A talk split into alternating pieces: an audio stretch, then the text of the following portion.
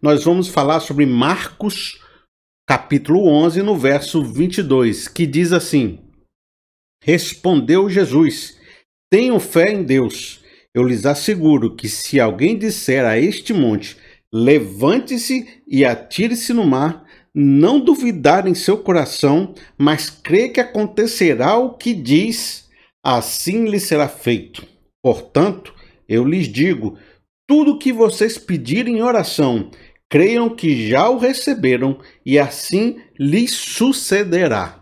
Essa passagem à primeira vista parece indicar que se o indivíduo tem um desejo firme assim no coração, se ele acreditar mesmo sem duvidar, só assim na força da, da crença, da fé, ele pode fazer todas as coisas, não há limites para ele.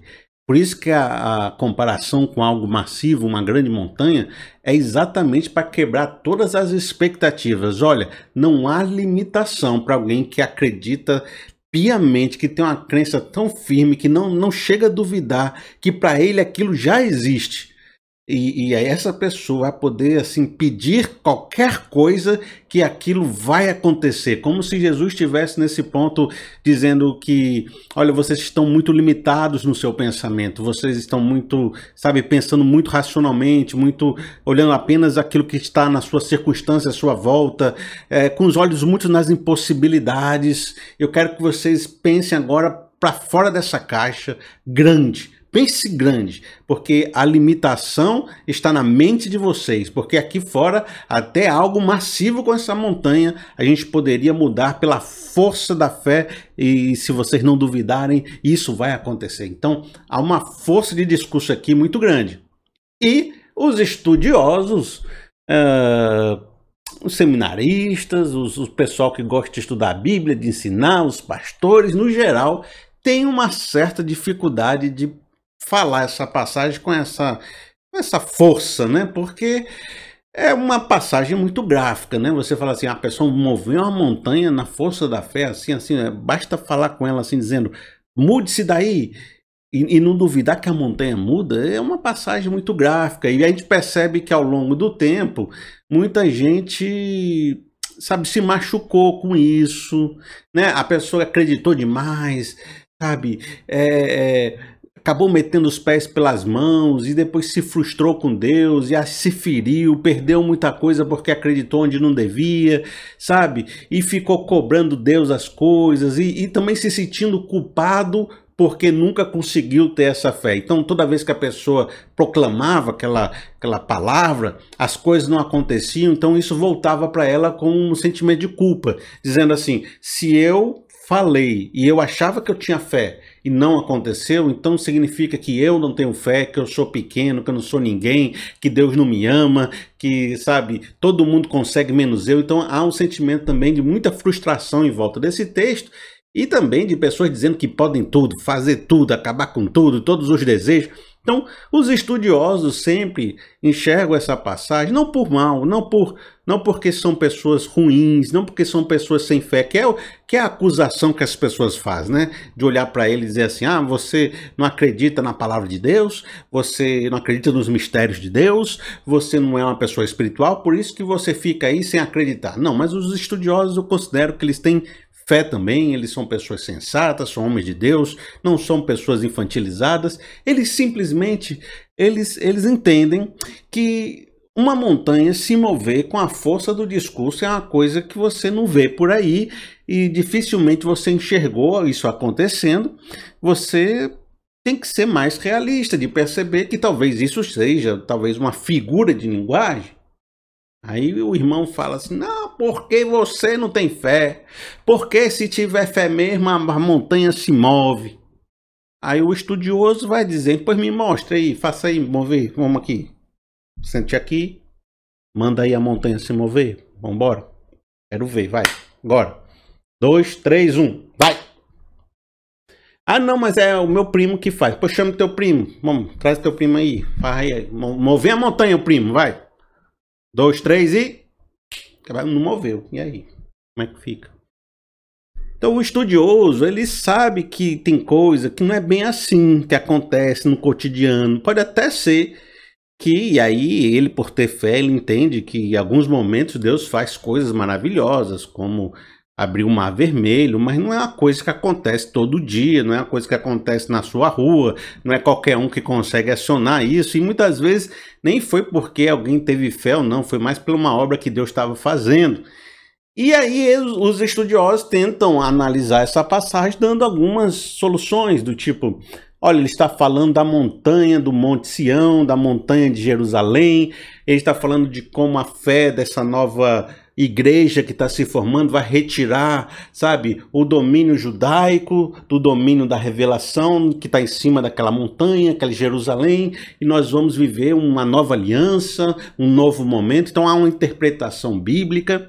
Às vezes eles colocam uma interpretação do da montanha são os, as dificuldades e os problemas da vida. Então a gente vai usar como uma metáfora e dizer assim: ah, meu irmão, você está passando uma dificuldade na sua vida, você está desempregado, você está passando né, um problema grande, tenha fé, sabe, com a convicção grande que você vai superar esse seu desafio. E a gente percebe que pessoas de Deus né, conseguem vencer desafios, problemas, é, pela força da fé, e aí seria muito mais próximo do discurso que a gente poderia aplicar aqui quando não, as pessoas falam da montanha do pecado, né? Você vai superar a montanha do pecado, ou elas usam aquele jargão clássico que todos nós já conhecemos, aquele jargão que diz assim: a pessoa pode mover as montanhas pela fé, nem que seja com um trator, né? Aí a pessoa está querendo dizer que a gente, pela força da fé,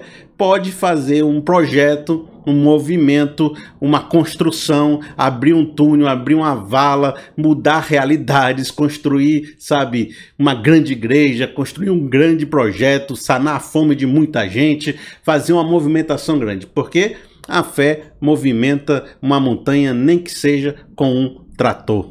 De uma certa forma, eles estão tentando trazer essa passagem para o nível da realidade, como se eles vissem uma criança pequena que desejava voar como super-homem, botasse uma capa de, de toalha, né, amarrasse aqui, ficasse andando pela casa, e essa criança ficava assim: se eu desejar muito, se eu quiser muito, será que eu consigo voar? Eu já fiz isso, eu ficava pulando para ver se eu conseguia voar, pulando. E, e é como se a gente entendesse que muito crente está assim, com esse tipo de fé que tenta voar, né? Que nem uma criança com a toalha. Mas que a gente pode trabalhar a fé dessa criança, o desejo dessa criança, para que no futuro ela se torne um piloto de avião, que ela comece a voar, que ela pule de paraquedas, que ela construa foguetes, que ela tire o seu brevet, que ela, sabe, que ela domine o céu de outras formas, a, a, através da sua educação, dos seus projetos, né, daquilo que o mundo pode lhe oferecer. Então, ela usa essa fé para construir uma possibilidade, mas fazê-la voar de fato, isso não aconteceria. É trazendo então a fé para o nível de uma realidade, trazendo essa essa firme desejo do coração para o nível das coisas que nós podemos lidar. Seria mais ou menos isso que as pessoas, os estudiosos, tendem a fazer quando se deparam com uma passagem tão forte desse jeito sempre tentando frustrar você de alguma forma que está tentando exagerar aí e começar a já querer mover uma montanha com a sua fé. Então, esse, esse, esse seria uma das grandes frustrações de quem se aproxima de um texto desse. É que toda vez que você se aproxima e diz agora eu vou exercer minha fé, olha só o que Jesus está falando, vem a galera do deixa disso, do veja bem. Diz assim, rapaz, veja bem, não, peraí, deixa disso, peraí, mas, mas tem que ver que não é assim também, né? E, e fica botando panos quentes no texto. E eu acho isso uma grande injustiça. Por quê? Porque determinados textos estão na Bíblia para nos trazer um entendimento, ou para nos fazer romper com uma ideia errada, ou para nos trazer uma reflexão. E se eu me aproximo de um texto que está lá na Bíblia, exatamente naquele ponto, para fazer aquele ensino, e começo a dizer, veja bem, peraí, deixa eu botar os panos quentes, peraí, não, não acredite assim, não. Eu tô falando nem o Ciro Gomes, né? Veja bem, né? Rapaz, peraí. Aí é como se a gente estivesse lutando contra o texto, entendeu? É como se a gente estivesse lutando contra o ensino, contra aquilo que o texto queria gerar. Como se às vezes o texto quer gerar temor e a gente fica, mas não tenha temor não, não tenha temor não, Deus te ama, Deus te abraça. Não, mas o texto aqui está querendo gerar temor. Então o que, que você tem que ter? Temor. De uma certa forma, então, é como se a gente ficasse tirando o peso do texto, quando na verdade esse texto está querendo quebrar a nossa limitação racional. Essa é uma das primeiras lições que eu estou fazendo com você. Como é que eu faço para aprender a ter mais fé? Como é que eu faço para me aprofundar nessa fé? Para mim ter uma fé mais poderosa, para mim, sabe, confiar mais, para que eu possa assim me libertar dessa minha racionalidade que toda hora diz que tudo tá ruim, que eu não posso, eu queria ter fé de acreditar que eu posso ir adiante. Como é que eu posso fazer isso? A primeira coisa, você tem que quebrar algumas crenças limitantes, racionais focada muito na realidade, no que é possível ser feito, para entender que Deus é o Deus das impossibilidades, porque se você não entender isso, você não vai ter uma fé no impossível. Sempre a sua fé vai ser aquilo que você consegue fazer, vai ser aquilo que está no limite da ação humana. E se você se percebe como uma pessoa sem muitos recursos, a sua fé sempre será barrada pela sua realidade. De uma certa forma, Jesus está quebrando essa ideia, dizendo: olhe para cima, olhe adiante, pense grande, não se limite. Não se, a, as limitações não estão no tamanho do que você pode mover, porque uma montanha dessa pode ser movida. As limitações estão na sua crença limitante de achar de que a fé não tem poder suficiente para fazer grandes coisas. Essa é a primeira quebra que eu quero fazer com você. Não é bem dizer que você tem que ter uma fé maior. É dizer, pare de sabotar sua fé. Pare de lutar contra ela. Pare de dizer para você mesmo que não, não é possível. Pare de ficar acreditando somente na realidade, porque a realidade à sua volta diz que não pode, então você também acredita que não pode e nada é possível mais ser feito. Mas quando a gente acredita nas impossibilidades, no Deus do impossível, numa fé que transcende né, a realidade. Então também eu vou começar e continuar agindo por meio dessa fé que é maior do que as minhas impossibilidades. E quando eu menos esperar, eu vejo que eu estou rompendo, eu estou me libertando, eu estou vencendo um pecado, eu estou vencendo, sabe, uma dificuldade grande em minha vida, porque eu não me deixei né, sufocar pela realidade que dizia que eu não podia fazer determinada coisa. Então pare de sabotar a sua fé com as suas limitações, com seus sinãos, com seus veja bens. Para a gente aprender a se aprofundar na fé, a gente precisa de ousadia, a gente precisa dar um passo de fé. A gente precisa dizer, rapaz, eu vou me permitir, vou me permitir ir além. Eu vou me permitir acreditar. Nem que eu me machuque.